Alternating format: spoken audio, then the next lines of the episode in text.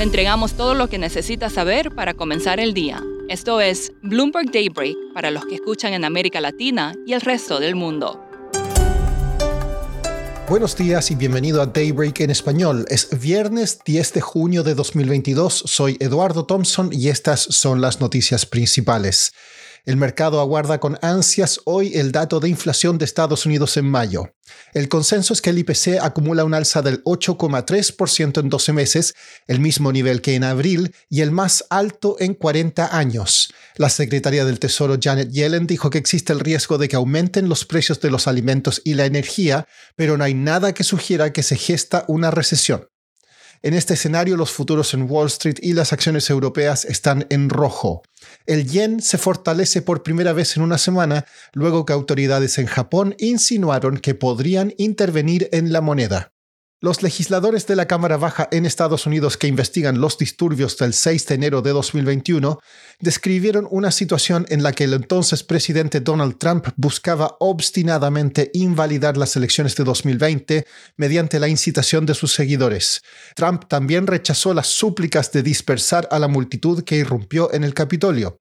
Su hija Ivanka Trump dijo que aceptaba que no había evidencia de fraude electoral y que su padre perdió las elecciones de 2020.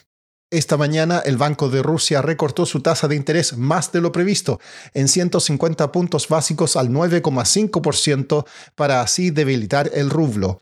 El principal funcionario de finanzas de Ucrania dijo que el país necesita con urgencia un nuevo programa de préstamos del FMI.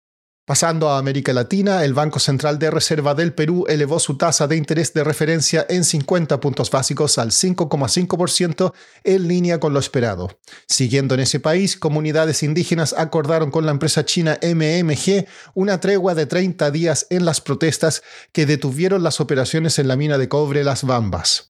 Según fuentes, la empresa financiera mexicana Crédito Real habría despedido a los asesores legales y financieros que preparaban una declaración de bancarrota en Estados Unidos. En cambio, planea un procedimiento de insolvencia en México.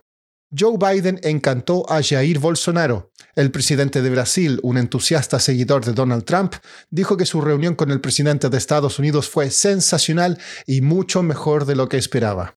Siguiendo con Brasil, el gobierno de Bolsonaro persiste en su lucha contra la inflación y algunas de las medidas propuestas para esto han causado preocupación por su efecto en las cuentas fiscales. María Eloísa Capurro, periodista de Bloomberg News en Brasilia, nos explica. En este momento realmente son tres propuestas, pero están todas enfocadas en bajar los precios de los combustibles. Entonces, por ejemplo, las medidas se centran en plantear un límite a los impuestos que los gobiernos estatales pueden cobrar sobre los combustibles, e incluso algunos el impuesto sobre la gasolina, y hay una discusión en este momento sobre de qué forma se van a hacer estos cambios, si es a través de leyes o, o alguna enmienda constitucional. ¿Y cuáles podrían ser los efectos fiscales?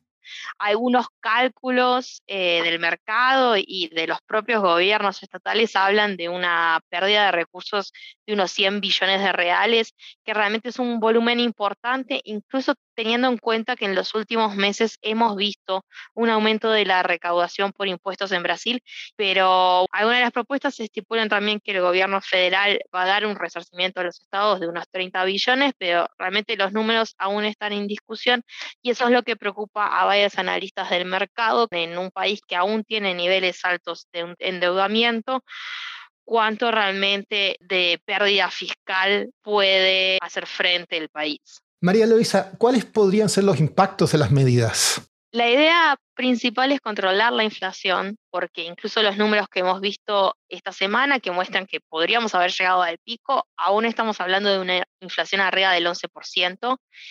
Algunos cálculos privados estiman que el conjunto de estas medidas podría reducir en un máximo de 3 puntos porcentuales la inflación para este año, que hoy, sin contar esas medidas, se estima en, en alrededor de 9% pero hay que tener en cuenta que la mayoría de estas medidas son temporales, entonces incluso si implican menos inflación hoy, va a haber más inflación el año que viene, cuando muchos de esos impuestos vuelvan a su normalidad. Entonces, lo que hay realmente de fondo es una preocupación política de cara a las elecciones de octubre. Una encuesta muy reciente mostraba que 28% de los votantes culpan al presidente Jair Bolsonaro por la alta inflación. Por último, los directivos de grandes empresas están preocupados con la facilidad con que los millennials renuncian al trabajo. Según una encuesta a 72 altos ejecutivos, cerca de dos tercios dijeron estar preocupados por esto. Las principales razones por las que el personal más joven renuncia serían sentirse subestimado, frustración con el progreso profesional y deseo de mayor flexibilidad. Eso es todo por hoy. Soy Eduardo Thompson, que tengan un excelente fin de semana. Para conocer todas las noticias que necesita para comenzar el día, revise Daybreak en la app Bloomberg Professional, donde puede personalizar las noticias que desee recibir. También puede suscribirse a la versión solo audio en Spotify, Apple Podcasts o la plataforma de su preferencia. Eso es todo por hoy. Escuche de lunes a viernes Bloomberg Daybreak.